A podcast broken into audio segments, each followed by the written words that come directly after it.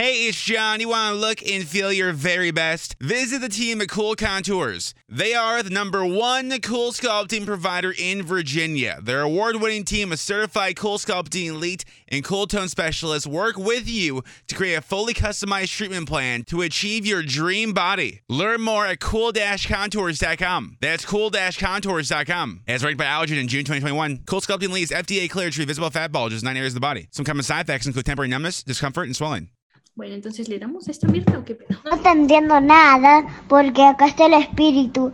Hola Juan Carlos, ¿cómo estás chupapija? Te voy a matar cuando vengas.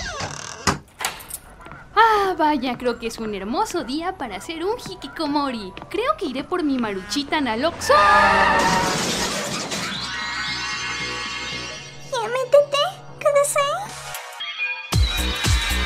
Adéntrate a un nuevo mundo de anime, manga, Giro, cosplay, waifus, juzbandos, fanarts, furros, un podcast de frikis tercermundistas Para frikis con clase.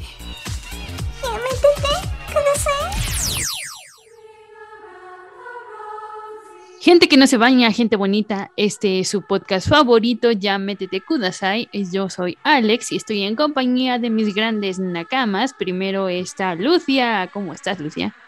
Oli, oli, bien, bien. Y por supuesto está mamadísima Mari Yoyos. Oli, oli, como siempre. Como siempre, mamadísima. Y qué bueno que todavía están escuchando este podcast en noviembre porque no se han acabado nuestros especiales del terror. Ya habíamos hablado de Junji Ito en el pasado, de vampiros, de zombies, y en esta oportunidad nos llegan las leyendas urbanas japonesas de terror, los yokais y todas estas em, que están en el imaginario colectivo japonés, ¿no? En el folclore japonés, aunque eh, Tania no me deja decir esa palabra porque, ay, soy historiadora, jaja, tengo, tengo autoridad moral para decirte lo que puedes y no decir acerca del folclore. Es folclore para mí, Lucía, maldita sea, ya está. Se llama cultura. Folclore, Y ya. folclore japonés. No, no, no. Folclore es cuando lo quieres comercializar. Folclore, pues lo quiero comercializar. Ujú. Pareces, pareces este podcast, ¿no te enteraste, Tania? Queremos que nos mantenga este podcast. Eso te iba a decir, no porque no sucede. ah, bueno, pero no Eso también es que- en tu imaginario colectivo. No significa que, que, no existe la intención de monetizar lo que, que, que no suceda, bueno, es otra cosa, pero ahí está la expectativa de que algún día, algún día nos sacará de la pobreza. Y bueno, sí, vamos a hablar de leyendas japonesas eh, relacionadas también con Animus. También vamos a tener suculencia. No podíamos dejar pasar la oportunidad para hablar de suculencia, pero primero vamos a hablar como de los más calmaditos. A ver, ¿quién quiere empezar con su leyenda urbana japonesa o leyenda de la cultura japonesa? Ah, pues no, a ver, yo inicio con una. No es una leyenda, pero más bien sí es como la leyenda urbana de cada escuela y como la leyenda urbana de cada escuela en México. Cosa de que desaparece una niña en el baño y que la destruyeron en Sí. un panteón.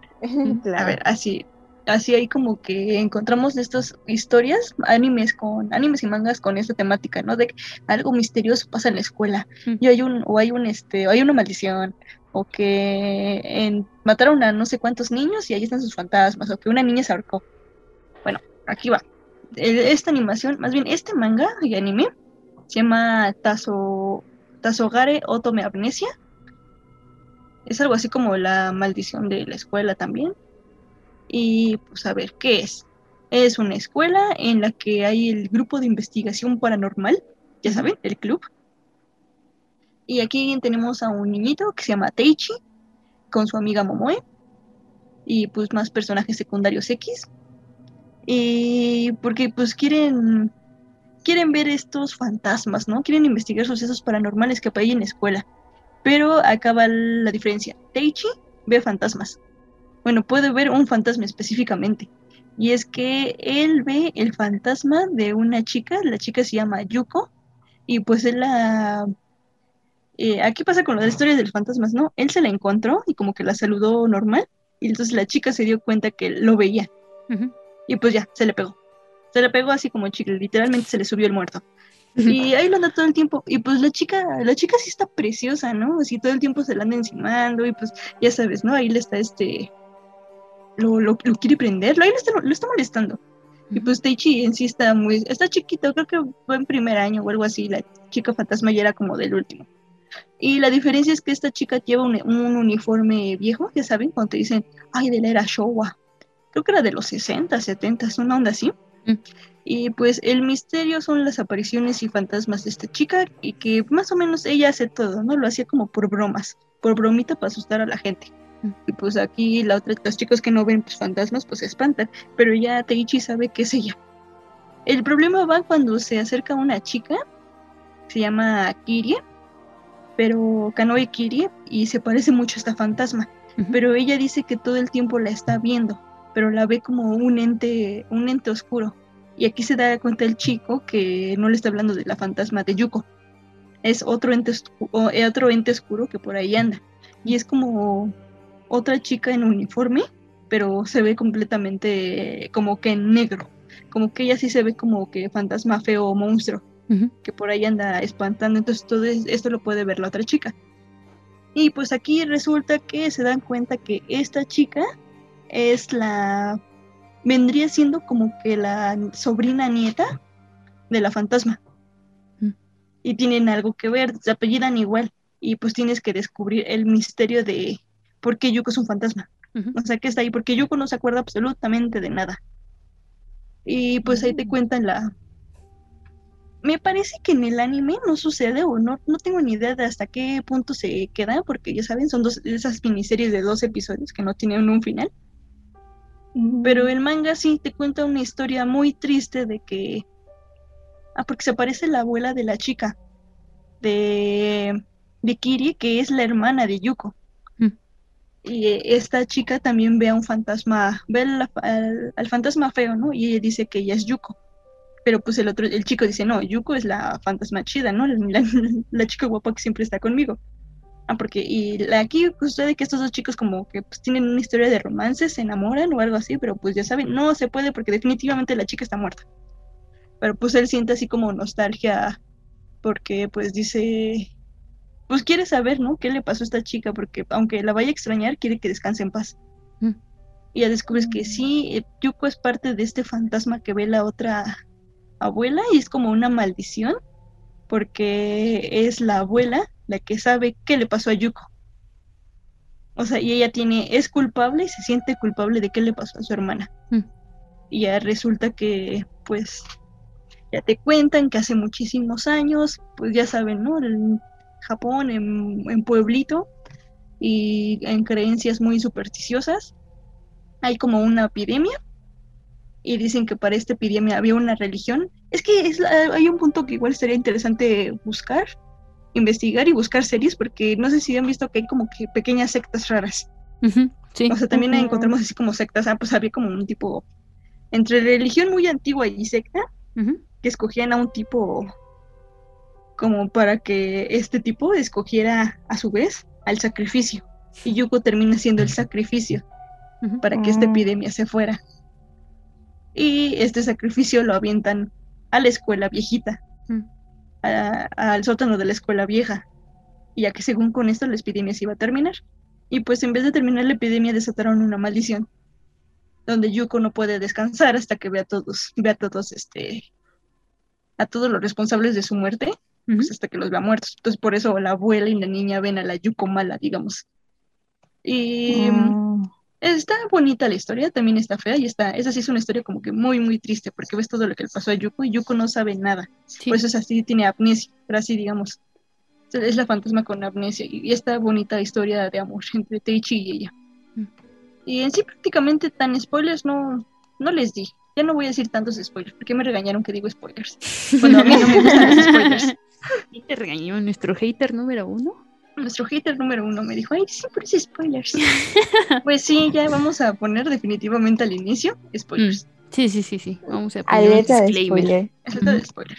No, y aparte, se lo- yo se los digo cuando sé que la- eh, las historias de anime se quedan inconclusas para siempre. Porque en este estoy seguro que no contaron absolutamente nada de la historia. Se quedó la historia entre la comedia, entre la fantasma y el chavito. Mm. Así, esta, esta comedia medio hecha entre ellos dos. Pero que sí tenía historia, sí tenían historia. Que se queden con eso es otra cosa. Sí. Se llama Tazorage Otome Amnesia. Ok, ya tenemos la primera recomendación. ¿Dirías que sí es recomendación? Pero váyanse al manga, ya saben. Ujú, Siempre Perfecto. mejor. Mariollos, ¿cuál es la tuya? Y Yo voy a sacar mi bastón porque ahorita estoy viendo que todas las series que traigo son viejitas. Oh, no. ¡Qué viejito! Pero si lo vi ayer. sí, Es sí, que eres, Evangelion- Pero eres bien old, pero así de old. Pero si ayer bien maratón, ¿cómo puede ser viejito? Sí, pues uno de estos es una serie que pasaban todavía en Animax. y Se llama Jigoku Shoujo. Pero se me hace eh, importante mencionarla porque ya que hablamos de eh, cuentos urbanos, esta como tal, hay, hay un personaje, antes de que cuente, les cuente la historia, hay un personaje en esta historia que es un yokai. Y esta yokai era una mujer que, que vendía que vendía globos de papel y se enamora de un chico.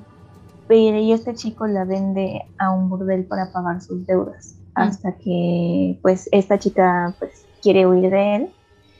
Y su mejor amiga, con la que se supone que iba a escapar de este burdel, de este la traiciona y se va porque quiere quedarse con, con un chico y la matan, la matan entre su novio y esta su mejor amiga, la matan, entonces la tiran a un lago y pues esto desata una maldición en la que pues ella se supone que no merecía morir así y necesitaba una muerte digna.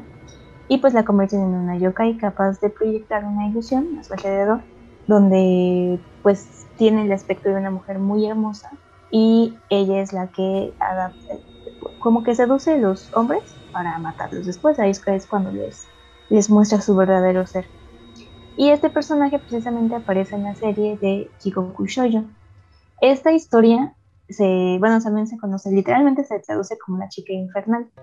La primera temporada es una serie de capítulos autoconclusivos donde la historia va así. Hay un portal en internet al que solamente se puede acceder a la medianoche. Y en esta, media, a esta medianoche este, tú necesitas odiar a alguien, así sentir rencor, y aparece este portal, del, el portal del infierno, no me acuerdo bien cómo se llama, donde escribes el nombre de la persona que, de la que te quieres vengar o la que quieres que le pase algo. Y entonces aparece una chica que se llama Enma Ai, que te da un, un muñequito de paja con un cordoncito en el cuello. Y entonces es como un contrato que te da ella. Y te dice, ok, tú te quieres vengar de tal persona, te doy este muñequito, cuando tú jales el cordón, esa persona se va directamente al infierno. Pero la condición es que al morir, la persona que hace ese contrato ya también tiene, le sale una, una, un sello de maldición también, que significa que cuando ellos mueran también se van al infierno. O sea, puedes mandar a alguien al infierno, pero, a ir la consecuencia es que tú también. Exactamente. Mm. Y en estos este, relatos aparentemente no tienen mucho que ver con, con Elma, porque pues, sí, como que llama la atención de, de quién es ella. Eh, no me acuerdo exactamente bien de los casos, pero lo que sí hay es que hay un problema dentro de cada historia, que a veces la gente se venga de personas que no son malas. O sea, lo único que tienes que tener es rencor hacia alguien más por algo que te haya hecho.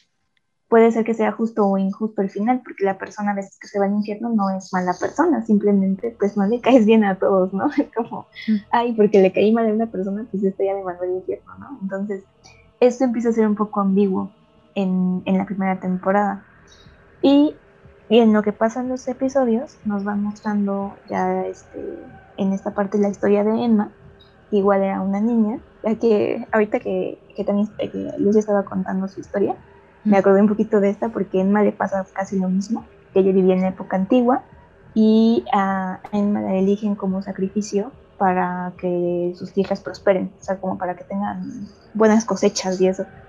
Y entonces pues la niña no quiere morir y tiene un amigo con el que se supone que va a escapar, pero este mejor amigo pues al final tiene miedo, tiene miedo de que, le, de que lo maten a él también.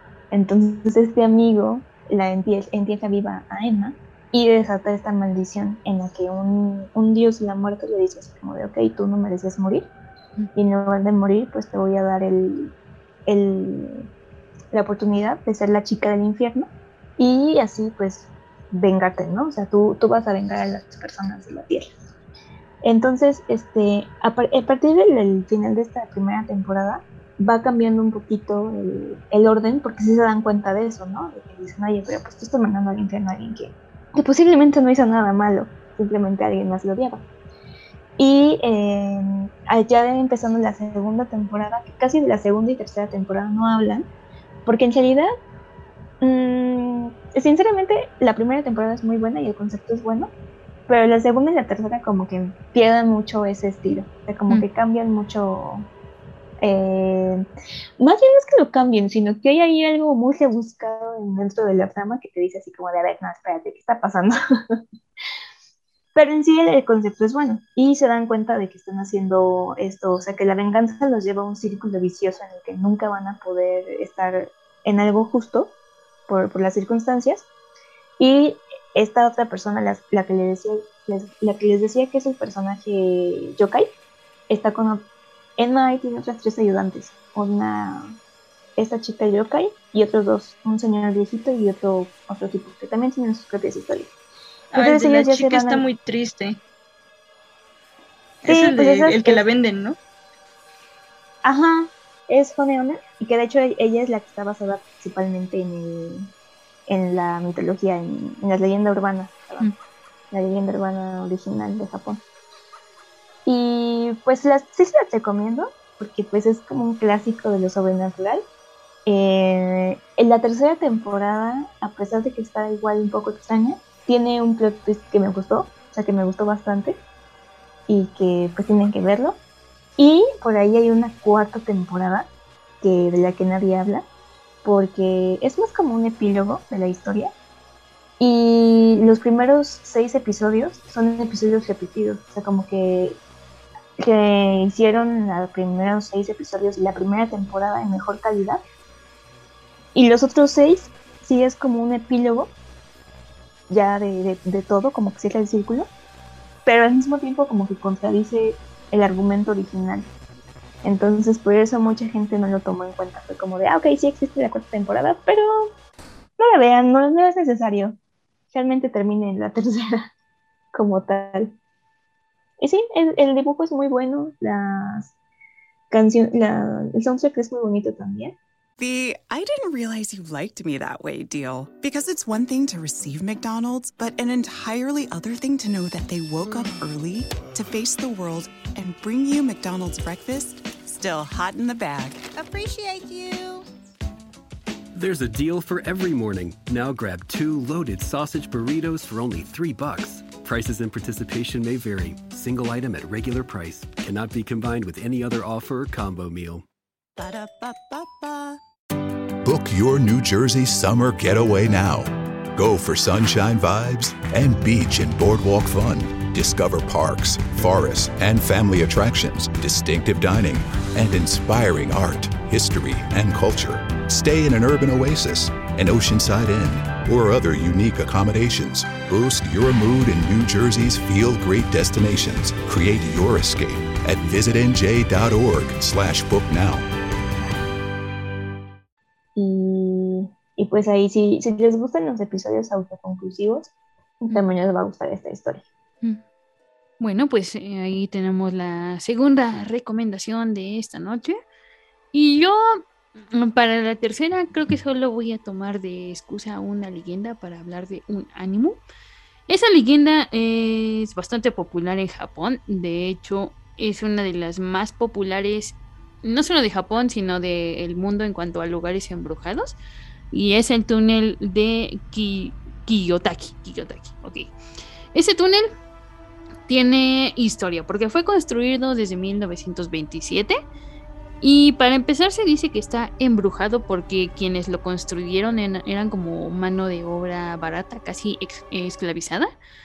Y muchos trabajadores pues murieron durante la construcción de la obra y sus almas quedaron atrapadas en ese túnel. Pero no solo eso, sino porque eh, se agranda la leyenda sabiendo que el túnel mide 444 metros de largo y el número 4 en Japón y en varias partes de, de Oriente es como un número de la mala suerte. Es como aquí decir el número 13, ¿no? Es un número de la mala suerte. Entonces, eso. Em, así que la leyenda va de que en este túnel em, no solo te puedes encontrar a las almas de los trabajadores atrapados, sino a las almas de toda la gente que ha tenido accidentes dentro de ese túnel, ¿no? Porque como ya sabes, son de estas maldiciones de espíritus enfadados que lo que hacen es eh, a los que entran al túnel, pues los asustan o se meten a sus carros así eh, en, el asiento del, copito, del copiloto, de los pasajeros, como para que tengan accidentes, ¿no? Como para que se estrellen. Pero también hay una leyenda muy puntual que dice que dentro del túnel hay un espejo. Y que si tú miras ese espejo y ves al fantasma que hay en él, o sea, si lo miras directamente a los ojos, vas a poder ver tu propia muerte y no va a ser una muerte bonita, o sea, va a ser una muerte violenta, ¿no? Como que va a vaticinar que vas a tener una muerte violenta.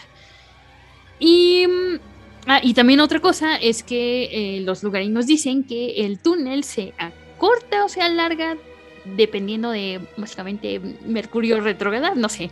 O sea, si túnel le, le, da por alargarse a los 444 metros, se alarga, pero si le da por achicarse, eh, eh, eso, lo sientes tú más chico o incluso puede llegar a ser más grande que esos 444 metros. O sea, no sé. No sé de qué dependerá, del humor del túnel, si, está en sus días, no lo sé, pero así es. Y y que también hay, no solo eso, sino que también hay como espíritus eh, más de antaño, o sea, de antes del túnel, que están ahí arraigados en, en, esa tierra, ¿no? Porque justo ¿saben? Yo siempre pensaba así como de, pero ¿por qué solo hay fantasmas como de épocas modernas, no? O sea, lo, más antiguo que puedes tú ver en cuanto a fantasmas, comillas, comillas, serían como fantasmas de la revolución, ¿no? Em, y, dónde están todas esas almas que murieron antes, no? ¿Dónde están los fantasmas prehispánicos, por ejemplo? ¿No? Entonces, toda esa gente Y es como que, ah, Japón sí se compromete con esa visión y dice, no, hombre, los fantasmas que murieron hace 1500 años en la era no sé qué, ahí siguen. ahí siguen, ahí siguen. Y entonces sí, es como que te puedes encontrar fantasmas de todas las épocas. Y justo este, este túnel o una referencia de este túnel aparece en un episodio de Mob Psycho 100.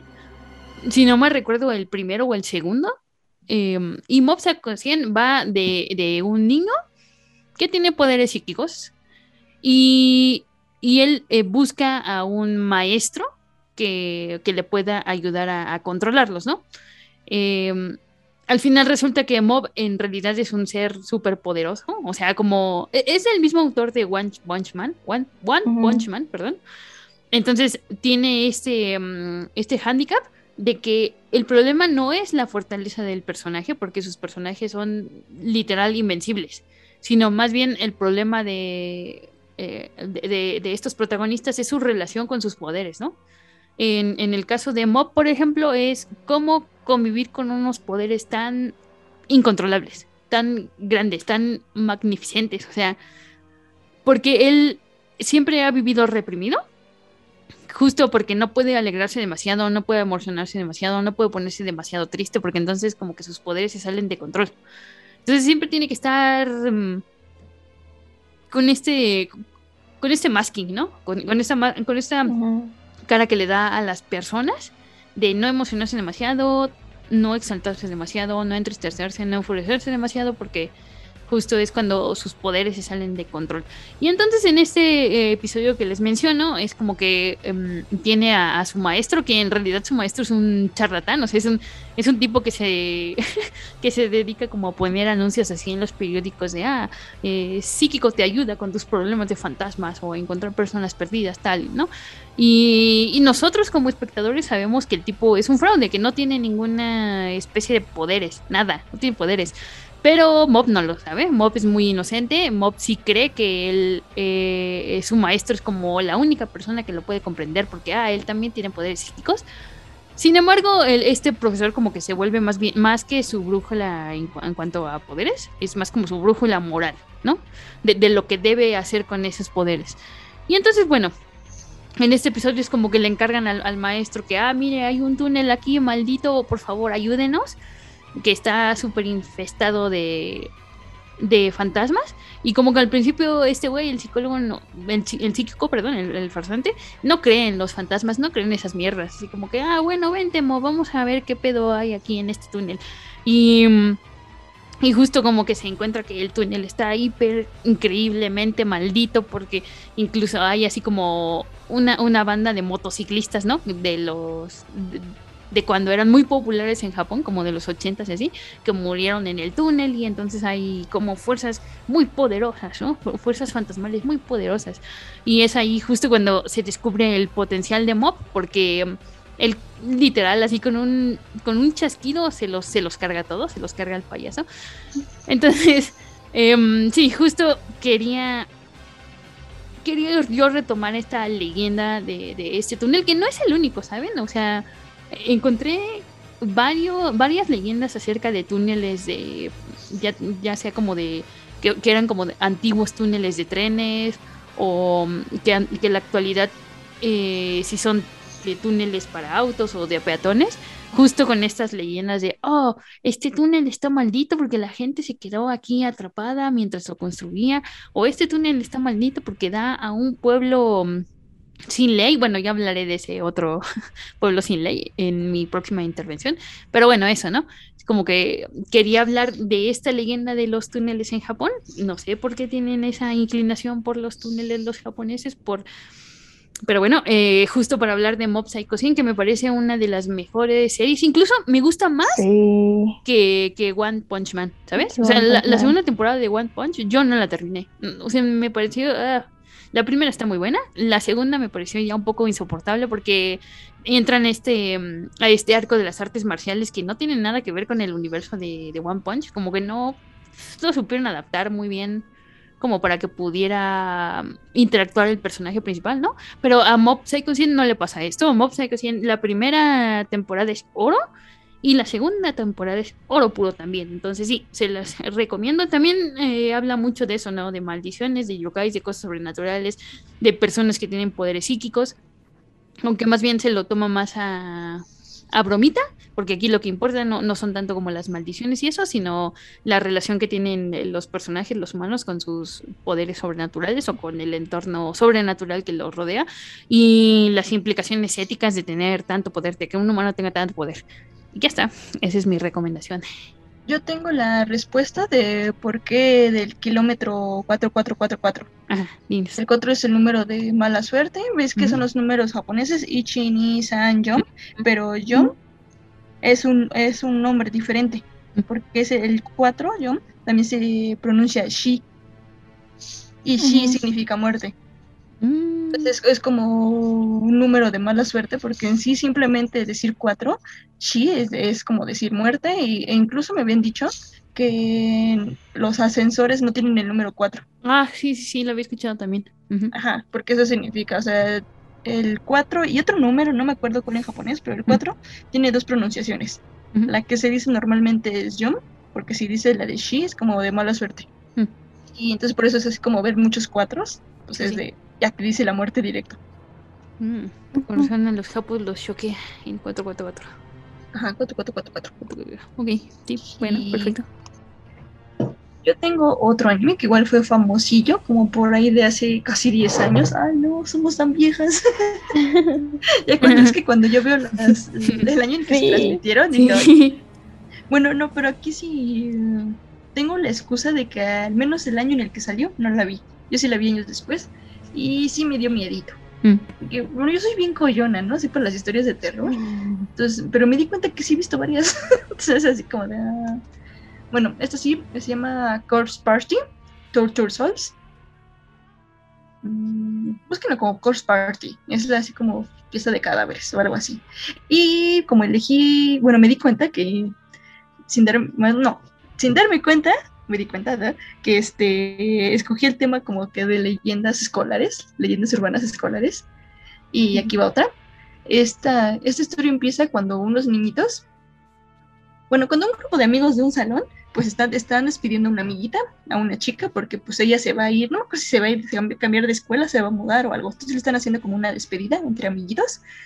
Y resulta que hay como el chisme, el rumor, el juego que dicen que si tienen un muñequito de papel y cada quien agarra una pieza y la rompe al mismo tiempo, esa pieza los va a unir a todos como amigos. Así como que, ay, nunca, nunca nos vamos a olvidar nuestra, el lazo de amistad que tenemos. Y pues ya, chavitos. Como el hacen Vales eso. Mil de aquí. Vales Mil nunca cambies. Ajá, Vale Smith nunca cambia. y dicen.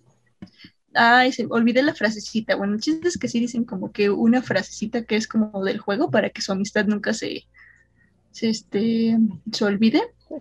Y en ese momento, como que ocurre un temblor en una escuela, un terremoto, y los niños caen, pero despiertan cada quien separados. Y ya no es su escuela, es como una escuela muy, muy vieja de otra época y súper abandonada y pues ya están los niños separados y van encontrándose diferentes como como que diferentes eh, fantasmitas, digamos, ya sea en modo niño o en modo feo, de que encuentran este apariciones como arcados o, o tipos raros persiguiéndolos. Y fantasmas también como que todos este mm, sin algunas partes de sus cuerpos. Y pues van huyendo porque pues cuando te los encuentras te van a matar. Si los ves a los, a los ojos, te matan. Si te los encuentras y te jalan, te matan. Así diferentes cosas. Ah, y aparte tienen que huir de estos fantasmas y algunos de sus compañeros, porque resulta que cuando pues, eh, algunos compañeros pues, se vuelven loquitos y que también los quieren matar. Entonces se hace un, un destripamiento de primera. Si te gusta el gore, pues véanlo. Porque si, si ves muchas tripas, si ves muchos ojos sueltos, así personas totalmente descabezadas o, to- personas totalmente deshechas y pues ya, en toda esta escuela que los quiere matar van los niñitos escapando. El truco aquí es que encuentran el misterio, el misterio de qué pasó en la escuela. Y resulta que pues los fantasmas son de unos niños que un asesino juntó y pues los mató y les quitó diferentes partes del cuerpo. Y por ahí anda una niñita que también los anda siguiendo, una niñita bien extraña con el cabello sobre la cara, tipo Sawako. Y pues ahí los va siguiendo y ya resulta que, que saben, se encuentran entre los papeles de esa escuela y así el chisme, ven que, este, que en esa escuela mataron a los cuatro niños, un profesor los mató y pues también hay que huir del profesor que está matando a los chavos que están vivos.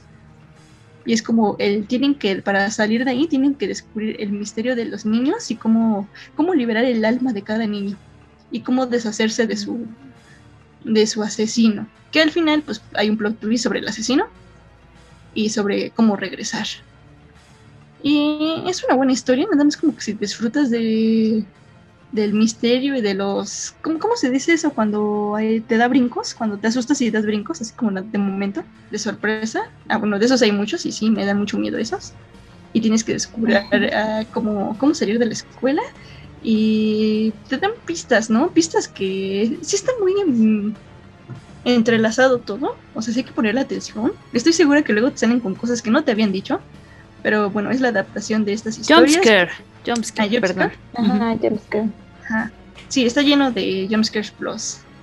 Estas apariciones de los niñitos fantasmas, los niñitos que te mueren y pues cómo se van muriendo los otros niños, ¿no? Los de. Que de momento uno aparece ahorcado, que de momento destriparon a la otra, que ya la cuchillaron, que el otro fulano se volvió loco y mató a todos. Y así, tienen que andar. Son, son nueve niños que por ahí andan en la escuela. Y pues, spoiler, no spoiler, solo sobreviven dos, pero pues vean cómo sobreviven. Y hay que, es como una trampa, porque obviamente la trampa es ese jueguito, que es como está mal hecho, lo hicieron mal, pero pues no, no tenían forma de cómo saber que era una trampa y cómo hacerlo bien, porque pues era una trampa. Y tampoco hay mucho, pues ya saben, ¿no? Son como esos plus twists de, ay, así salíamos. Pero al menos para pasar el rato sí está muy, muy buena. Sí te da los sus- sustos, sus- sustos que no dan gusto. No sustos que sí, sí te, sí te dan, sí te pegan uno que otro gritito. Y pues no es la gran historia, pero sí la recomiendo. Digo que está llena de sangre. Y esta historia tiene, es una miniserie, tiene ovas, tiene, al parecer es toda una franquicia de mangas porque tienen varias. O sea, está la historia de los niños, la precuela que te cuenta la historia de los niños de cómo los mataron, la precuela que te cuentan la de la niñita asesina principal y secuelas, ¿no? De diferentes grupos de niños. Porque creo que al parecer no es la escuela, o sea, eso pasó en una escuela, pero no es la escuela donde están. Como que el juego los transporta do- a dónde sucedió. O sea, puede ser Oh. cualquier escuela random que juegue ese jueguito. Ahora sí que si quieres jugar Charlie Charlie, aguas. Aguas. No le juegues albergas. No le juegues albergues porque no sabes a dónde te vas a meter. Sí, no sé cómo fue, no fue más famosa esa que Another, porque sí suena como similar por lo de la clase, pero siento que está más interesante la trama de que acabas de contar. No, pues son de la época. ¿eh? No, de hecho yo te iba a decir, me gusta más Another. ¿En serio? A mí me gusta más Another. No, si, si te gusta mucho el gore, sí ve la de Corpse Party. Ajá. Y es que sí te sacan muchos sustos. Pero en historia me gusta más Another. Y pues es las que vas a contar, ¿no?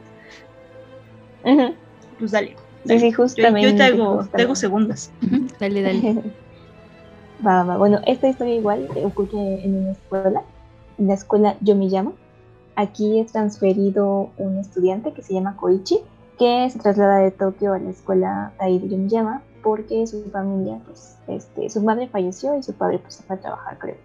Y la está viviendo con su tía, su tía también trabaja en esta escuela, Yomiyama, y pues va a la clase eh, de tercero, es 3-3, no me acuerdo por qué, como en lugar de ABC es 3, 3, 3, 0, 3. Entonces, pues ya cuando llega a su clase todo normal, pero eh, se da cuenta que hay una chica que tiene un parche de loco que se llama Mei Misaki, que no, que no, no, no le hablan, nadie de su salón, de su, de su salón le habla. Es como si no, como si no estuviera ahí. Y él hace la ley Entonces, del hielo. Koichi piensa que. Ajá, la ley del hielo, completamente como si no existiera.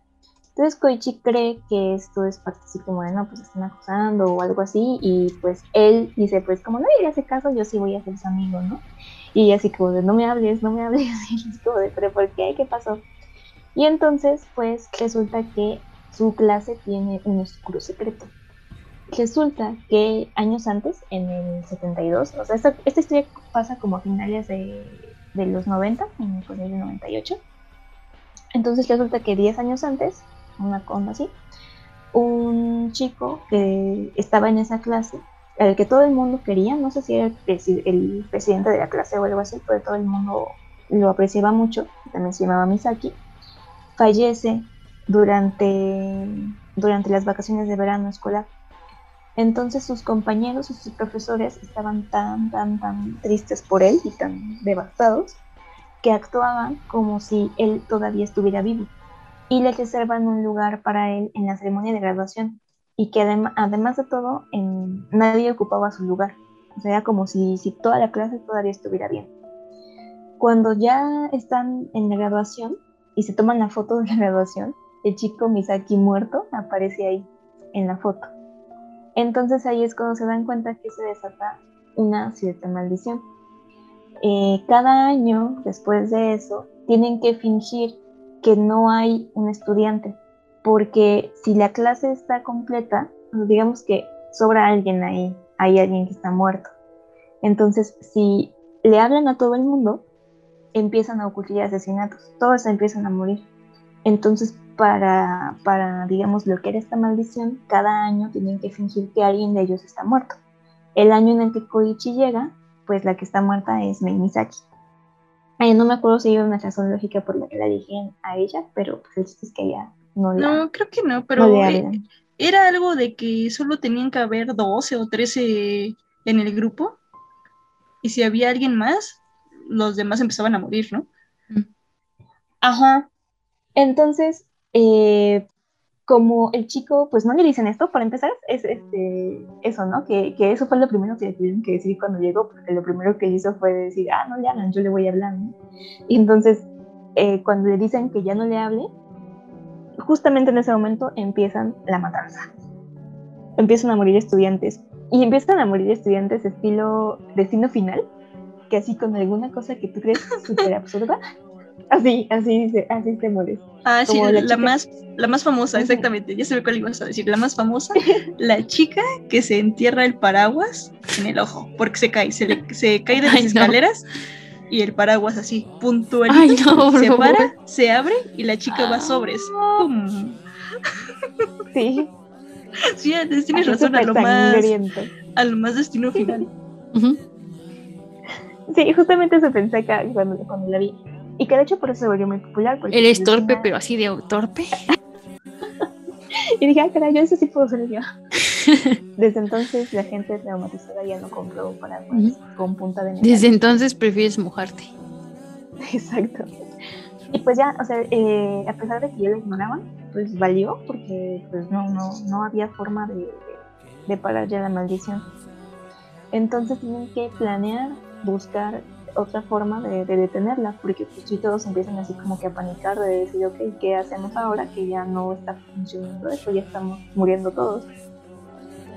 Y además, esto es al azar, o sea, no es como que digan, ah, pues tú vas a morir hoy y tú mañana. O sea, pueden ser cualquier, cualquier este, estudiante, ya sea estudiante o profesor. Entonces, lo que hacen es irse a los casos anteriores de qué es lo que, de, del origen, ¿no? De qué hizo, hizo el primer grupo para parar la maldición y cómo fue que encontró esto de ignorar a alguien. Eh, aquí hay muchas vueltas también en el asunto porque es como de, ah, conozco un tipo que conocía a otro, que conocía a otro, que conocía a otro, que conocía a otro, que conoce al principal, a, bueno, a uno de los primeros de la clase, que, que sabe la respuesta. Y justo cuando van a buscarlo, pasa algo y, y el tipo dice, ah, sí, claro, este, van a una, van a una playa, que de hecho igual pasa un, un, este, un accidente. Ah, porque además ellos piensan que todo pasa dentro de la escuela, pero se dan cuenta que no solo dentro de la escuela pueden morir, sino pueden morir afuera. El punto es que sean parte de la clase nada más. Y es una onda generacional, ¿no? Porque empiezan a buscar como a quién más le pasó. O sea, esta leyenda Ajá, de dónde salió. digo. Y empiezan a buscar como que grupos viejos. Así de Ajá. gente que ya salió de la escuela, pero pues ya saben. Causas sospechosas se interponen. sí, sí, siempre, siempre, porque además, ah, ya cuando logran encontrar a uno de los tipos que es del, eh, de la clase original, le dice así como de, claro, yo sé la respuesta, yo te la voy a decir, y muere misteriosamente, ¿no? Y es como de, no, espérate, vas a decir la clave. Y resulta que igual... Es como dice el, meme de cuando muere así, señor Pícoro no me dijo cuántas tazas de agua con el arroz. Sí, yo de, ya dile, maldita sea, todo Sí. saber cómo detener la maldición. Porque además hay un punto en el que le dice, ok, yo no sé la respuesta, no te la puedo decir, pero está en un cassette que grabamos que está en su misma escuela, o sea, no tenían que viajar hasta acá. En la misma escuela dejamos un cassette que, donde viene la respuesta y es como de, ah, maldita sea, de regreso a la escuela. Y justamente cuando están escuchando el audio en la escuela y a medianoche, porque se metieron ahí a, a buscarla, este, justamente cuando van a decir la maldición se puede parar con, llega alguien que los interrumpe y la cinta así se, se les clava y toda la cinta se sale y es como de, no, maldición, la respuesta estaba ahí, ¿qué les pasa? Pero lo que yo no me acordaba, porque hace poco vi el final otra vez de esa serie, ah, lo que sí es que este, el, el cassette les dice que vayan a un templo, porque ellos fueron a un templo a rezar, y toda la clase junto con los profesores van, van a, ese, lugar, está en una montaña. Pero ahí lo que encuentran es que, según esto, para acabar con la maldición, tienen que matar a alguien que está de más en la clase, que es lo que yo no recordaba. Que resulta que cada año alguien, alguien de ellos este, está muerto y regresa a la vida por esta maldición. Pero el que regresa a la vida no sabe que, está, que, que ya falleció. O sea, regresa a la vida nada más. Y está dentro de la misma clase. Entonces, Ajá, por es eso que, sobra. Ujú. A ver, a ver, yo, lo- yo, sobra yo lo que medio me acuerdo es que en esta clase sobra una persona, Ajá, sobra. pero persona. nadie sabe, hasta que empiezan a ocurrir las muertes, nadie sabe quién este, quién sobra. O sea, esa es la maldición. eso Alguien ya está muerto y nadie sabe. Ajá, y por eso matan a alguien al azar que no le hablan. Pero como que no, no, no hablarle a alguien era como nada más como la leyenda urbana, ¿no? Pero en sí ya hay alguien en su salón que ya murió y no saben quién. Entonces empiezan a buscar los niños así de, es que alguien está muerto, busquen a alguien que está muerto. Y dicen, no, pues ¿cómo vamos a saber si ni el mismo muerto sabe que está muerto? Entonces, Pero eso, buscarlo. lo de- sí, pero cu- cuando, están en la mansión, en este templo, dicen, la única forma de pararlo es matar al que ya, al, que está aquí y demás. Pero empieza como una histeria colectiva de que todos empiezan a poner nerviosos y que si no encuentran al culpable, todos van a morir. Entonces empiezan a señalar a esta chica que ignoraban desde el principio a May, porque dicen, es que tú tienes un parche en el ojo, seguramente tú te moriste y, y por eso estás así y está- te egresaste, eh, no tienes nada ahí en, en el parche, eh, es un símbolo de que sí moriste. Y entonces todos, así con esta paranoia, empiezan a querer matar a esta chica sin saber realmente si ella es la que está muerta o no. Y eso es lo que más, esto es, sí es lo que me gusta mucho de esa serie, porque se empiezan a sugestionar, o sea, es como de, no, es que ella es, y entre ellos se empiezan a matar, o sea, lo peor de todo es que entre ellos ya, en esta parte histérica, se empiezan a matar. Oye, pero, pero recuérdame si, si la chica del parche ya sabía quién era o, o no. Eh, Porque por su ojito, porque tiene un parche, pero por su parche dice que tiene un ojo de vidrio y que puede ver cosas que otro mundo, otros no ven. American corn farmers, a proud and chosen profession inspired through generations.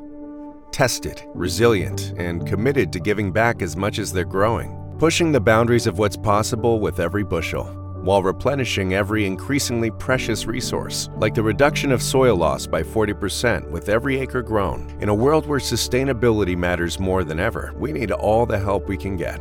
And there's no greater resource than the capable hands of American corn farmers. What event comes once a year and could change how you see the world around you? The answer? When your vision benefits renew. And now that they have, there's no better time to visit your neighborhood Pearl Vision, where they'll cover your out of pocket cost or insurance copay for your eye exam. Schedule your family's eye exams at pearlvision.com. Valid prescription required. Valid at participating locations. Restrictions apply. Taxes extra. See store for details. Ends 430 2022. Exams available at the independent doctors of optometry at or next to Pearl Vision. Some doctors employed by Pearl Vision. Pero Sí, sí, de según hecho, yo, nunca, nunca le dijo a nadie quién era. Pero no me acuerdo si ella sí sabía o nada más lo dijo por decir.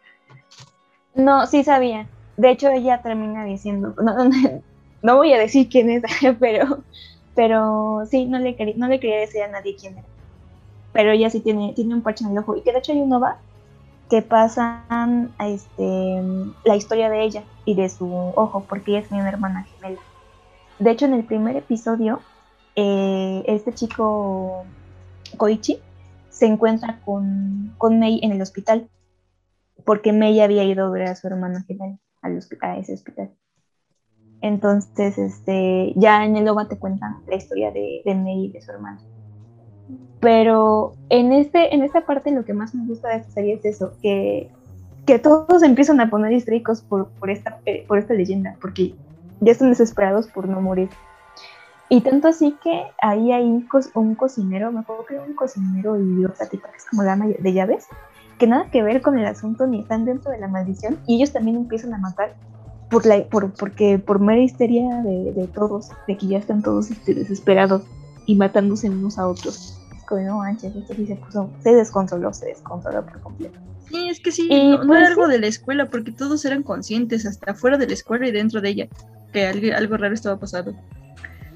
Y que igual nadie hablaba sobre eso porque era sospechoso O sea, como de la leyenda que nadie contaba yo sí la recomiendo Eh, está cortita, tiene 12 episodios, es de 2012. Y pues sí, dentro de las cosas sobrenaturales, pues como no hablar de poder. Sí, a mí también me gusta. Tiene cuestión sobrenatural. A mí también me gusta mucho. sí, sí ven, esa sí ven. Aunque esté old. Aunque esté old. Aunque esté old. No, es un, es un clásico. Muchos la ven, no sé, muchos la han visto y todavía la siguen como que viendo. Sí, es un... Ay, y qué bueno, es que me encanta, a mí me gustan las series de misterio, pero pero yo ya no, yo, o sea, yo me la chuto toda, porque a mí me desespera tanto así de ¿qué pasó? ¿Qué pasó? ¿Qué pasó? Literal aplico de no necesito dormir, necesito respuestas. Respuestas. Sí, porque me desespero mucho de ya quiero saber qué chingados pasó. Así me estresa mucho, pero al final sí me gusta. Y especialmente esta tiene un buen plot twist. Porque decías, ay, está bien sacado de la cola. No, sí, como que sí, sí ya estaban este, los. Ya, ya estaban las pistas. O sea, tú no las viste, porque pues pensabas que era normal, Ajá, pero hasta no, que sí estaban. Sí, tiene un buen. Creo que es más que estos el plot twist, porque no te lo esperas. No te lo esperas para nada. Y ahí estuvo enfrente de ti todo el tiempo. Ujú. Sí, chéquense. Vayan a verla todavía Bien, bien, que es noviembre. Ujú. Otra recomendación del terror. Y mm, Para mi segunda intervención quiero hablar de ese famoso lugar de Japón donde la gente va a hacer la automorición, que es el bosque de Aokigahara. Es este bosque que está a, las faldas del monte Fuji. Y sí, es tristemente célebre porque muchas personas van a suicidarse ahí cada vez más eh, conforme pasan los años. De hecho, el dato curioso es que el gobierno de Japón no revela las cifras oficiales de, los suicidios como para no alentar a la gente a que vaya, ¿no? Aunque bueno, eso es un poco complicado como eh, mantener el control en esta zona porque es un bosque muy grande entonces, eh, pues sí, es difícil mantener controlados como a los suicidas. Lo, que tienen es como un montón de carteles eh, distribuidos por todo el bosque, como que te dicen que eh, no lo hagas, piensa en tu familia y te dan algunos números de, de teléfono si estás pensando en eso o estás pasando por situaciones malas, como para buscar ayuda, ¿no? Y que además también resulta como la opción barata del suicidio, porque en Japón, por ejemplo, cuando te suicidas en, en las vías del tren, tu familia tiene que pagar por, por los daños. O sea, si alguien llegó tarde al trabajo por tu culpa, tú tienes, bueno, tu familia tiene que pagar por, por, esos daños a terceros. Entonces, qué culeros. Sí, no sabía. Entonces, no, qué culeros. Sí, hasta morirse cuesta, cuesta muy caro en Japón. yo sé, que, cuesta, yo sé que cuesta. Sí, pero ya es, es culerismo. Sí, sí, sí, sí. O sea, suicidarse, pues claro, o sea, no, no solo representa una vergüenza para tu familia, sino también un gasto económico. Entonces, irse a suicidar al bosque es como la opción barata, ¿no? Porque pues no, no te vamos, no le cobran a tu familia. y se hizo muy popular eh, por dos razones. Una, por una, una novela, eh, que ahorita no tengo el dato, pero fue una novela de un escritor japonés muy famoso, en donde la pareja principal, que no podía estar junta, termina haciendo la automorición en este bosque, ¿no? Como una especie de Romeo y Julieta, para estar juntos para siempre. Em, y otra es que en los 90 salió un, libro que se llama literal el, Manual del Suicidio, donde decían que ese bosque era justamente un lugar perfecto, pues para eso, para quitarte la vida, porque eh, eso no, no, representa un gasto para tu familia y, luego eh, es un lugar, pues, digamos, bastante privado para hacerlo, ¿no? Pero también tiene, tiene una leyenda detrás de este bosque, mucho, mucho, mucho tiempo atrás, porque mm, eh, en la antigüedad, cuando había enfermedades o la gente estaba pasando por alguna especie de crisis, lo que hacían era como que llevaban a los ancianos y a los niños débiles o a los enfermos a ese bosque a que literal se murieran, o sea, como cuando llevaban a, los perritos y los dejaban en la carretera para que sobrevivieran, eh, pues así, más o menos se llevaban a, sus familiares o a sus niños enfermos o lo que sea, los débiles ahí a morir al bosque, ¿no? Entonces estos tres factores como que se juntaron para que eh, las personas tuvieran en mente que este era como el lugar idóneo para ir a, a morir, ¿no? Entonces, lo que se cuenta es que actualmente el, el, bosque, para los que han ido, tiene una vibra como muy pesada, ¿no? Si ustedes quieren creer en eso o no. Pero bueno, tiene como una vibra muy pesada y las leyendas es como que eh, eh, conforme más te adentras al bosque, más puedes escuchar eh, voces de los espíritus, de los yokais ahí encerrados en ese bosque que te incitan a matarte, ¿no? Que son voces que te susurran para que te salgas de los senderos principales y te, te inducen a, cometer suicidio. Porque además, eh, sí puedes entrar como turista al, al bosque, está perfectamente permitido. Simplemente te piden que no te alejes de los senderos marcados, ¿no? Y, y justo lo hacen porque en las espesuras del bosque, donde ya es mucho más profundo, pues es, ahí donde la gente pues comete estos eh, actos, ¿no? Este eh, suicidio. Porque además, eh, una cosa muy curiosa es que la gente que va ahí va con un. van con listones y los van amarrando por el camino. Porque así, si se arrepienten, pueden saber por dónde han caminado y regresar al sendero principal, porque es muy fácil perderse en este bosque, es muy espeso, como que todo es todo el paisaje de pronto parece muy igual y además em, los objetos como los GPS o, o, las brújulas no funcionan, no por una cosa mística, sino simplemente porque hay mucho hierro en el suelo, porque es zona volcánica. Entonces, como que eso eh, no, no, deja que, que, los aparatos de geolocalización funcionen correctamente. Entonces, es bastante fácil perderse en el bosque. Eh, y te dicen justo que si tú ves una de estas líneas, estos listoncitos, no lo sigas, no lo sigas, porque puedes encontrar al final de ese listón cosas que no quieres encontrar, ¿no? Oye, esperen, mi computadora muere. pero sale en I Am a Hero. ah, sí, sí, justo, justo, justo. Sí, es verdad. Te lo iba a recordar. Sí. Sí, sí, sí, era porque. Y ahí está chistoso porque, pues, te digo, esa es la parte principal donde están saliendo, huyendo del templo, pues van directo al bosque a esconderse y se dan cuenta que están en el, en el bosque de los suicidios porque se espantan con, piensan que ven un zombie, uno de estos muertos, pero no, si era un tipo suicidado. Y luego van avanzando y piensan que hay un tipo suicidado y no, ese sí era un este un zombie. Era un zombie que se estaba muriendo, ajá. Sí, es que hay uno colgado que se está muriendo, pero no me acuerdo si lo cuelgan la gente Mm. como para huir, o si era alguien que, o sea, ajá, que no era, no era muerto, o sea, no era alguien que se suicidó y se convirtió en zombie, mm. no era, creo que parecía más bien un colgado, pero no era alguien que había dejado ya amarrado. Pues en este artículo que encontré que dice el bosque de los suicidios en la cultura popular, eh, justo en el apartado de I Am a Hero, sí dice que sale eh, en la historia y que además ahí es donde conocen a Hayakari, Hiromi. Era Hiromi, sí, la chica, ajá, porque es en ese templo, en ese templo se los, se encuentran a la chica y ahí se la lleva él.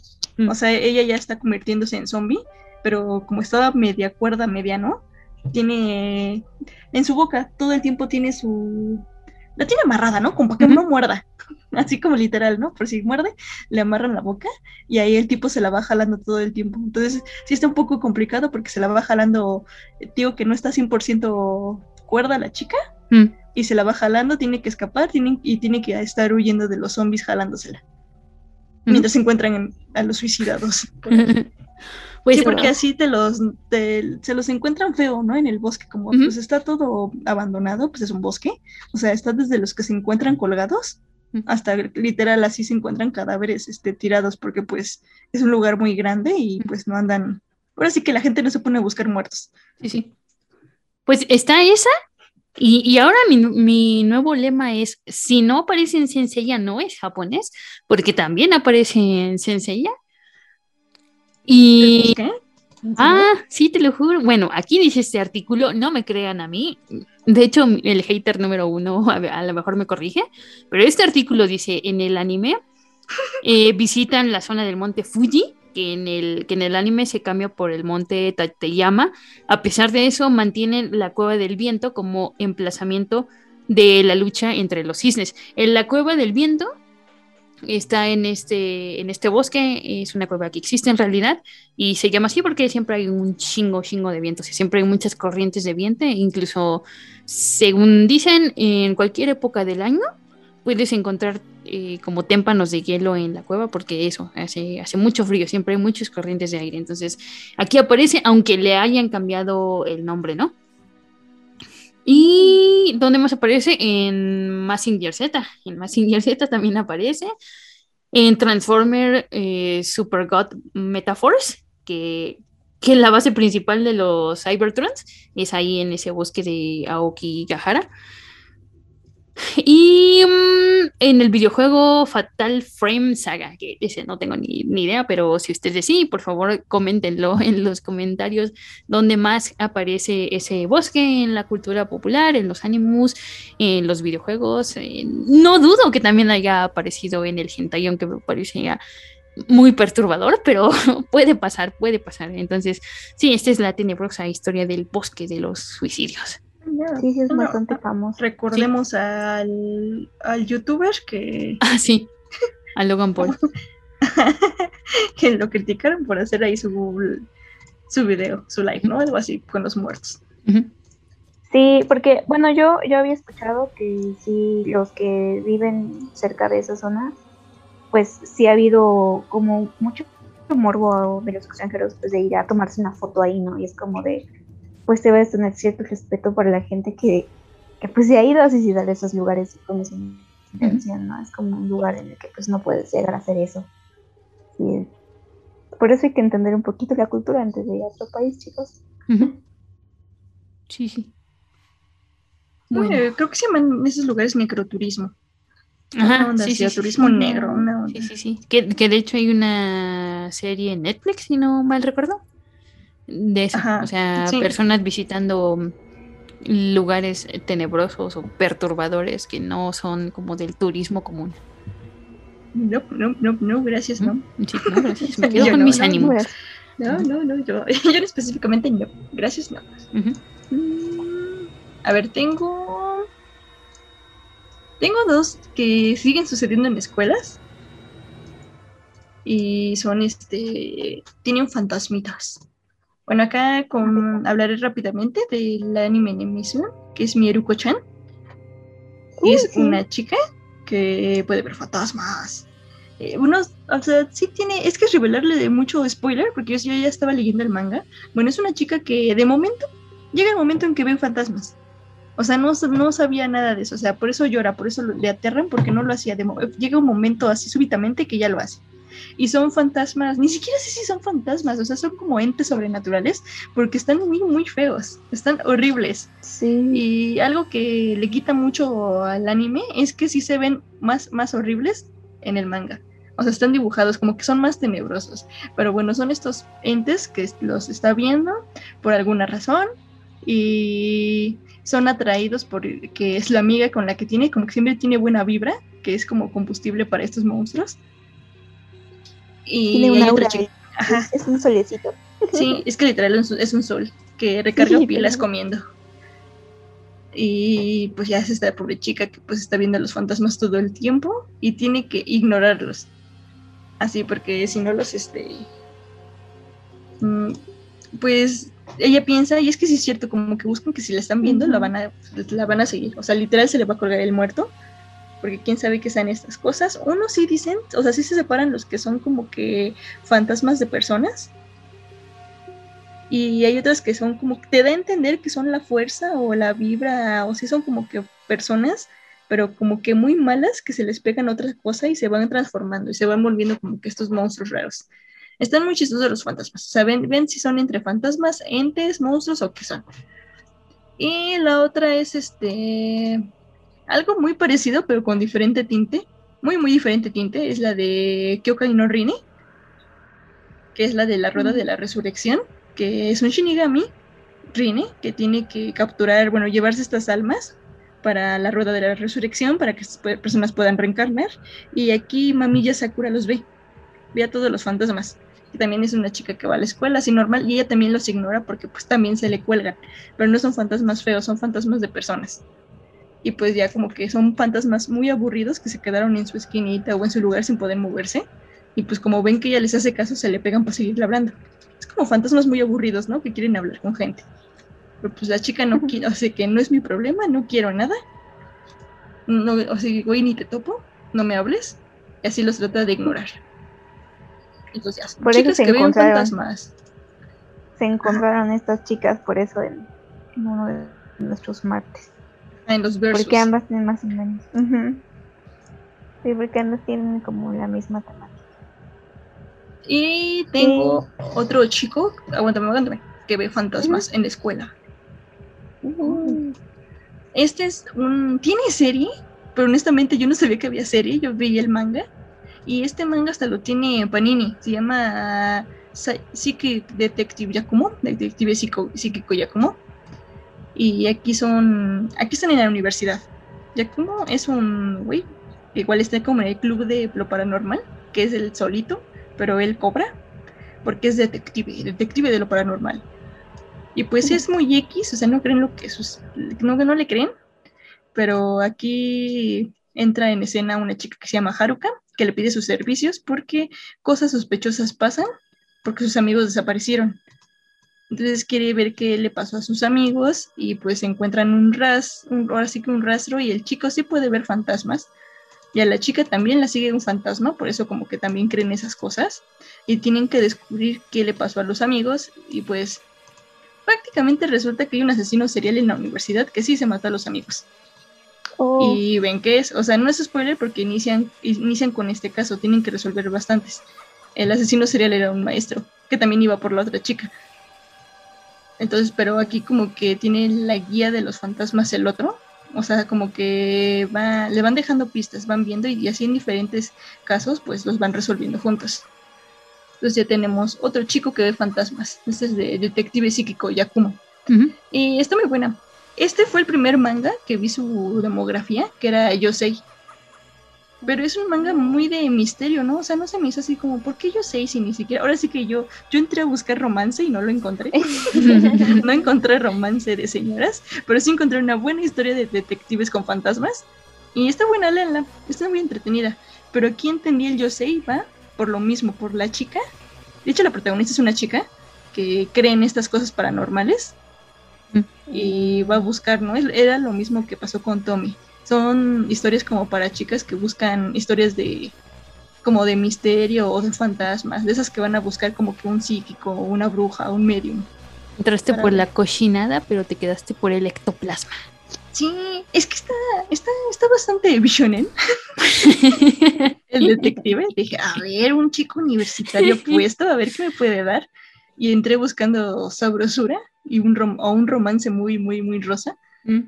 No, no, encontré una buena, sí, romance, pero súper mínimo, pero encontré una, una buena historia de detectives y fantasmas. Así ahora sí que ahí me quedé. Cuando vi, por dije, ah, qué, qué buena, valió la pena.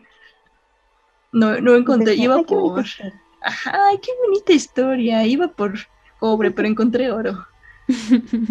a, mí sí me gustó, sí, está hasta, hasta, tienen un box set en Panini. Está bueno. No lo había escuchado.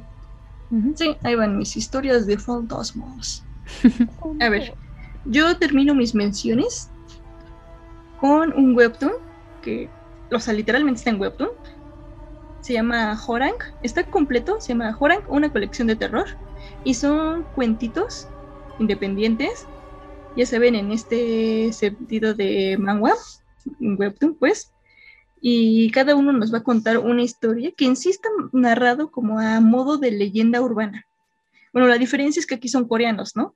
Hey, it's John. You want to look and feel your very best? Visit the team at Cool Contours. They are the number one cool sculpting provider in Virginia. Their award winning team of certified cool sculpting elite and cool tone specialists work with you to create a fully customized treatment plan to achieve your dream body. Learn more at cool contours.com. That's cool contours.com. As ranked by Allergen in June 2021, Cool Sculpting leads FDA cleared to visible fat bulges in nine areas of the body. Some common side effects include temporary numbness, discomfort, and swelling. To show you how easy it is to file a claim with Geico, we hired a nature show host. In the native habitat of a suburban driveway, the poor victim of a broken windshield is left assessing his vehicle, utterly helpless. Well, not true. If he's got Geico, he can file a claim online, over the phone, or with his handy mobile app. But like a lone gazelle, he'll suddenly be left to fend for himself, awaiting his terrible fate. Nope. Geico will assign him a designated claims team to help him out too. So the gazelle gets his car fixed and everything. Wow, nature is so cool. Geico, great service without all the drama. Es, este, es por eso digo, es un manga. Y te cuentan leyenditas urbanas que te dan miedo. Por ejemplo, la primera historia es de, igual, el mito de la historia de la escuela, de una chica que se murió y por eso nadie puede subir las escaleras del último piso. Porque si te subes ahí, te jala la, literalmente te jala las patas. y así hay otra historia de, del chico universitario que busca un departamento, ya saben, como a Parasite y son de estos mini, mini departamentos escondidos. Y pues se tiene que huir porque ningún inquilino se queda quieto. Se queda ahí porque aparece una fantasma muy rara que sale del refrigerador donde pues cuenta la leyenda que en ese departamento asesinaron y descuartizaron a una chica. Sí, son varias historias y tienen un plus. Váyanse a leerlo en Webtoon original, en la aplicación, porque esas historias se mueven y tienen sonido. ¿Tienen sonido? Y tienen sonido. Entonces, en lo que los vas deslizando, vas escuchando la musiquita, los sigues deslizando y esas malditas cosas se mueven. De hecho, y te aparecen y te asustan. Sí, y te asustan. O sea, porque esas cositas se mueven. Sí, leanlo es en la noche. De hecho, yo estoy segura hace muchos años que leí, pero no, no, no está en esta colección de historias, que era la historia de la teque teque que es un mito urbano co- coreano que te encuentras cuando escuches teque teque, te vas a encontrar a una tipa que pues murió y así se mueve. Está como, es que es tic. Claro. Así se llama, es la teque teque. Pero si tú la escuchas es porque esa tipa te va siguiendo. Mm. Así corre, como que en cuatro, como tipo anim- animal, pero es una chica y así corre o escala muros Mm. y te va encontrando y te va a matar. Así, tic, tic, tic, tic, tic. Y Bueno. entonces esa es esa historia y se movió y me salió la desgraciada Y te la hizo- desgraciada muerta, me hizo tic tic y me espantó mucho. Fue de las primeras, vi el primer acercamiento a Webtoon que tuve. Mm. Ya, vaya. léanselo. Está sencillito. Sí, sí me da miedo, sí me dio miedo. Está en Webtoon. Se llama Joran, colección de cuentos de terror. Ok. Ok, ok. Buena, buena, otra buena recomendación. Y mm, bueno, mm, solo un, un apartado, ya que estamos entrando a, a la sección de perturbadoros con, con las leyendas. Yo solo quiero hacer una mención especial que no tiene nada que ver con, con ánimo, pero que la encontré por ahí por internet, entonces creo que vale la pena mencionarla. Y es un yo- yokai que te aparece en el baño, en el water. Eh, de, de hecho, era como eh, algo de toilet, incluso, ¿no? O literal, el, yokai del excusado, que se te aparece en los baños, evidentemente, y entonces mm, eh, te pregunta algo muy crucial. ¿Quieres papel rojo o quieres papel azul? Y si tú respondes que quieres papel rojo, eh, te acuchilla, te acuchilla hasta que tu ropa se vuelva roja. Y si quieres papel azul, lo que hace es aho- ahogarte hasta que tu piel se vuelva azul. Si le dices cualquier otro color, se amputa y te mata de, de todas formas. Entonces, como que la única. sí, sí. No le, no le vas a estar viendo la cara de estúpida. o sea, te dio dos colores y si no le respondes, te mata. Entonces, básicamente la única salida es que huyas, que huyas por tu vida con los pantalones abajo, que corras lo más rápido, cor, ron, ron, bitch, ron, eh, y que escapes del, del fantasma del toilet. Y, y ya está. Es- no sé por qué me dio mucha gracia esa, esa leyenda. La quería mencionar, ya está. No tiene ánimo ni nada, solo quería mencionar. Hay cosas muy extrañas en todas partes. Pues yo quiero, sí quiero mencionar uno, un- uno que es anime. Este, antes de ir a lo perturbador, claro. Este, este es un Shonen Knight, lo están catalogado como Shonen Knight, pero ah, el manga es mucho más él. Bueno, el punto es que eh, esta historia me gusta porque eh, está basada en la existencia de los Shinigami, los Shinigami que son dioses de la muerte en Japón, y ellos se encargan de conducir a las almas a, al- a la tierra de los muertos, que es este Meifu, se llama, la tierra de los muertos. Y eh, tenemos a nuestro personaje principal, que es Suzuki, que él ya lleva muchos años, él nació en 1900 y murió en 1926, entonces es este es, es joven, o era joven, y ya lleva muchísimo tiempo siendo un Shinigami. ¿Y qué pasa con esto? Que eh, él se encarga de llevar a los muertos a la tierra de los muertos cuando ellos no quieren irse por voluntad propia. Porque aquí también tienen esta... ¿Sí me escucho, verdad? Sí. Ay, perdón, es que Ya. Eh, sí. Este.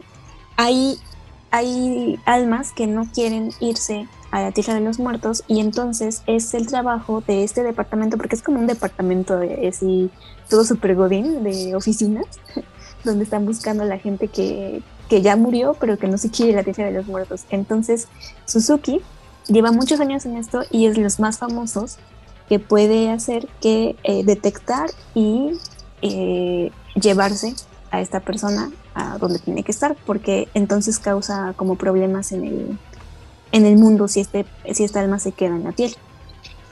Y bueno, eh, más o menos eso es lo que él hace todo el tiempo. Y un día le dicen que tiene un nuevo compañero que se llama Hisoka. Hisoka es mucho más joven, él acaba de morir, tiene 16 años y muere de una forma traumática, traumática, igual su vida fue muy traumática. Y hay un enemigo, un villano aquí en esta historia, que es un científico médico loco, que se llama Muraki, que de hecho este tipo Muraki está muy obsesionado con la muerte y, y tiene esta obsesión por saber qué hay detrás de la muerte y hace experimentos con la gente. Entonces, por eso les digo que Hisoka murió de forma muy traumática a manos de, de Muraki y también es el responsable de la muerte del propio Suzuki, que ya eso lo vamos viendo más adelante, que la verdad es que no me acuerdo si está mencionado en el manga o en el anime, pero este, la historia en sí son episodios, algunos son autoconclusivos, pero dentro de estas historias auto, autoconclusivas, porque vamos a ver a Suzuki en diferentes casos, eh, llevándose la gente que está en la tierra al mundo de los muertos, y hay dentro de esos mismos casos otras leyendas. Por ejemplo, hay una donde mencionan a este, al violinista del diablo, que es también una historia como popular eh, de la cultura, que es este, un, un tipo que es un violinista, que es que toca cuerdas, o sea, que toca en tonos que no existen, o sea, que son imposibles para una persona común tocar. O sea, que es este, es, es demasiado impresionante o imposible que las manos toquen ese tipo de tonos. Entonces, se dice, se supone que él hizo un pacto con el diablo y que por eso puede tocar esos niveles. Entonces, pasan así ciertos casos que están relacionados con algunas otras leyendas, tanto pueden ser de la cultura de Japón como puede que no, porque este violinista de la muerte no me acuerdo de dónde es, pero no es de Japón. Y este, desgraciadamente, la verdad es que tiene mucho potencial porque si bien es un shonen pues realmente no se, se centran tanto en esto, más bien como los casos que van ocurriendo. Y eh, el, el, manga que entró en hiatus en el, no me acuerdo si fue en el 2000 o en el, por ahí así, y ya jamás el autor ya jamás lo volvió a tomar. Entonces, pues no tenemos final, el manga todavía tiene 11 tomos y se publicó el, se publicó el doceavo tomo en Japón, pero no se publicó en ningún otro lado. Entonces oficialmente solamente sacaron 11 tomos y pues se quedó inconclusa la historia. Muy triste. Pero tenía mucho potencial. El dibujo está muy bonito y pues en sí todos son de historias sobrenaturales. Así que recomendado si les gustan los shinigamis y un poco de yaoi velados. Eso fue nuestro primer nuestro primer yaoi. Sí, mi primer yaoi sin saberlo. ¿Alguien dijo yaoi velado? Ay, ese de plano era tal, ni siquiera es BL, si era yaoi, así como tú dices. Y digo yaoi porque si había partecitas como que muy violentas que a mí me sacaron de una. Así de, sí. pero ¿por qué sigue con este? Si este tipo lo agredió así o lo trata así, ¿por qué va con él otra vez? ¿Por qué regresa? ¿Por qué es un tóxico? ¿Por qué regresa con el tóxico?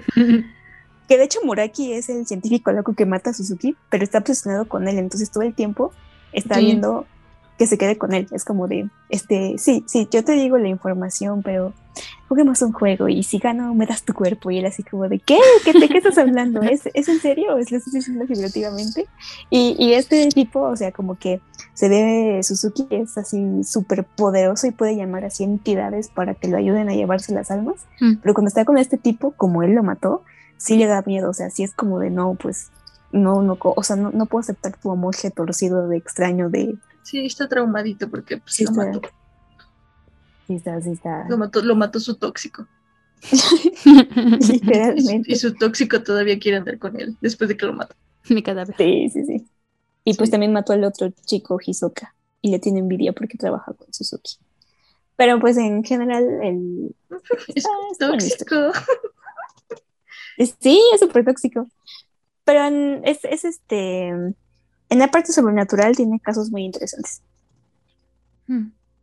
No, no, excusas, no excusas. Ya saca la suculencia, maldita sea. Está bien, está bien. Les voy a contar la...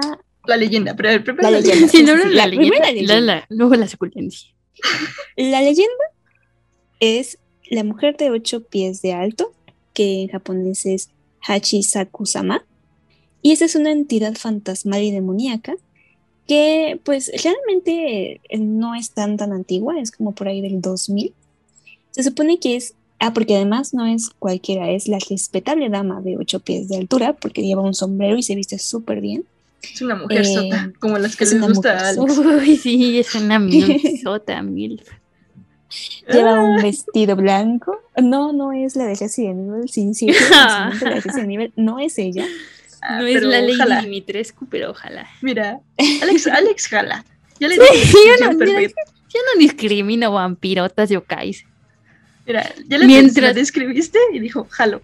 Sí, sí, ya le dijiste que no es la misma, ella sigue diciendo jalo. Jalo, sí, sí jalo.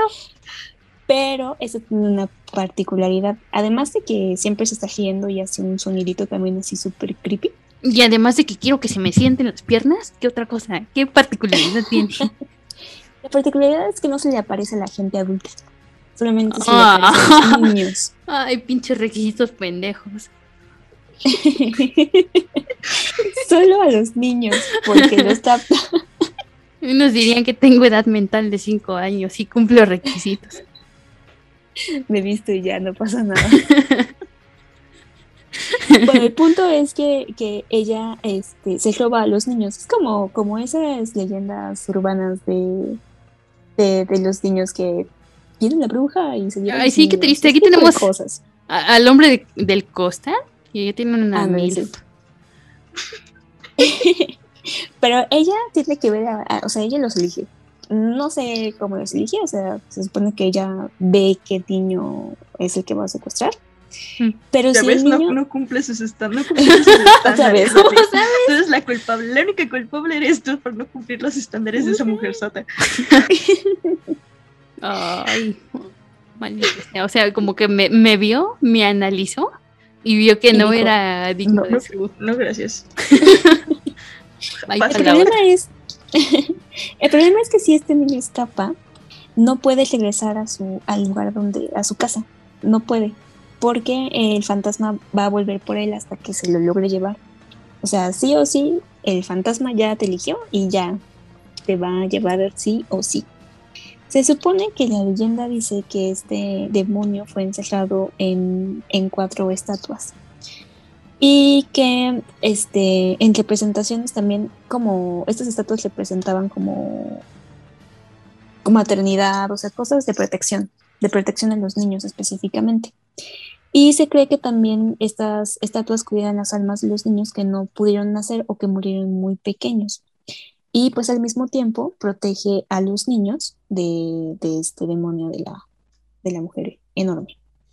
Entonces, pues hay una, se supone que una mujer que tenía 18 años fue la que primera que compartió su historia cuando estaba en las vacaciones de verano, que escuchó la voz esta del, esta, una vocecita creepy que hace, y que pues al ver, buscar de dónde venía el ruido, pues nada más se ve como la mujer que tenía el sombrero y que se lleva a, uno, a un niño, ¿no? Y pues ya a partir de eso se empezó a difundir la, la leyenda y se quedó. Pero además de esto, la mujer esta se supone que en apariencia es muy bella, pero los niños cuando se los lleva logran ver que es un demonio, o sea, que no tiene forma humana, que es realmente algo muy feo. Entonces, pues ya los niños nunca regresan. Viéndolo de esa manera, dices, es una historia fea, ¿no? O sea, si le dices eso a un niño, pues es como que va a tener miedo, ¿no? De que se lo lleve la, la mujer esta. Ay, no, qué miedo, ojalá no me pasara. Porque Mira, ella, ella huele tu desesperación. no, como a todas las mujeres, maldito sea. El punto es que yo no sé qué, qué este persona racional se le ocurre adaptar esta historia a un gente. Yo sí lo sé, yo sí lo sé. Mira, ya te expliqué, hay algo que se llama regla 34. Si existe, tiene una versión no por. ya. Pero, pero, ¿por qué? O es una máxima del internet. Está bien, puede ser que tengan su versión así. pero ¿por qué no tiene una versión al anime? o sea, al anime no normal como mm. historia urbana. Porque en sí es, está bien, está bien, este, pues es como, como algo típico, ¿no? Mm. Digo, tiene su, su versión similar en otras culturas y, digamos, pasa, ¿no? Como historia de terror que cuentas en algún momento de, yo vi alguna vez a tal leyenda. Pasa. Pero no, o sea, ya pasarlo a, a historia Es como que, el, como que el hombre del costal tuviera su libro vaquero. Exacto, es como que el diablo. Pues tiene su versión y pues es precisamente la trama, es esta, ¿no? Que, que, que se va a Oh, llevar a un niño, pero Oh, shit. en- en- se lo lleva y pues no lo secuestra, sino que No, o sea, lo sí lo secuestra, pero con resultados. no lo diré, es muy perturbador. Sí, sí, sí, sí, sí. Sí, sí, sí. Además, porque aquí no le hacemos al Shota, digan no al Sí. Shota. No, no, Eso, no, eso no. te iba a decir, mira, nos merecemos una cancelación si lo describimos, pero díganlo al Shota. Ajá, no, no, no, no. No este- lo voy a describir, Sí, no, solamente no, no. imagínenselo. En este Y- programa podemos oler a ovo, no bañarnos, estar desempleados, oler a ovo otra vez. Otra vez. Pero jamás apoyaremos el Shota. No, no, no. Así No, que, no. pues, es la versión cringe, porque es, a pesar de ser una historia muy popular, muy urbana y todo lo que sea, es como su única versión del anime realmente es esa. Y de verdad busqué así como que algunas otras versiones, pero no. Sí, igual se puede como mencionar dentro de estas historias sobrenaturales que les comento que de repente, pues hay como ciertas referencias, pero no son tan o sea, son un poquito más disimuladas, puede ser, que puede pasar como cualquier otra historia de terror. No la mencionan directamente a ella. Mm. Pero tengo mi teoría de que en esa se basaron para hacer el Resident Evil, porque coincide hasta el sombrero. Eh, probablemente. No tengo pruebas, pero tampoco tenemos Pero dudas. tampoco tengo dudas. Solo que en versión bonita no le pusieron su versión demoníaca fea. Exacto. Qué horror, qué, qué, qué feo. Bueno, tienen Ay, sí, sí. otra. ¿Qué- qué- Alex, qué horror. A ver, otra vez. sí. Qué horror que no soy yo, más bien, a quien están secuestrando. qué envidia, qué envidia de la mala. Pero tienen, a ver, ¿tienen otra que quieran mencionar? ¿O con eso No, yo vamos? con yo tengo ya suficiente cringe con eso. Sí, una sí. historia de terror, esa es la verdadera historia de terror. A ver, dijiste suculencia y nos diste cringe. Ujú. ¿Qué pasó ahí? No, no, no, así ¿Qué no se puede. ahí? Sí, nos Eso es cierto, era confundiste. lo único que Vine tenía. buscando suculencia y terminé con cringe. También hay un, un BL de un Shinigami que se enamora de un humano y siempre lo anda salvando de la muerte. Pero estaba tratando de buscar el nombre y no lo encuentro, maldición. Es un solo tomo. Y ese, ese es como de, ¡ay, qué romántico! Bueno, pues se lo dejaremos de tarea a los escuchas. Por lo pronto, esto ha sido todo en nuestro especial de yokais, cosas sobrenaturales y leyendas más. urbanas japonesas. Tenemos más, pero ahí se queda. Ya, nos quedamos para, Sí, sí, para sí, este año. Será para el otro año las otras historias. Sí, luego, así que ya empiecen a contar. Faltan 365 días para Halloween otra vez, entonces pues ya empiecen la cuenta regresiva. Por lo pronto nosotros nos retiramos. Recuerden que pueden encontrarnos a través de las redes sociales. Estamos en Facebook, en Twitter e Instagram como ya métete Kudasai Podcast. Y bueno, solo me queda agradecer a Mari Yoyos Adiós. y a Lucia. Bye bye, sayonara. Y también a la señora de 8 metros con un sombrerote por existir. Mm, gracias. bye bye. Adiós.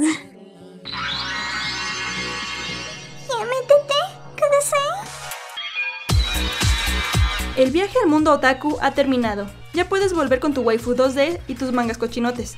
Síguenos en Facebook, Twitter e Instagram. Esto fue Un podcast de frikis tercermundistas para frikis con clase. What catch by George Kittle! Hey Niner fans, George Kittle here with a pro tip for making the best play on your eyewear. Visit Zinni.com, the official eyewear of the 49ers. Zinni has changed the game for you, finally making prescription glasses affordable for everyone. At Zinni, you can find over 3,000 frames with unbelievable prices. Look for the Kittles collection so you can rock our styles every day too. So visit zenni.com, start shopping from home using their virtual try-on, and change your eyewear game forever.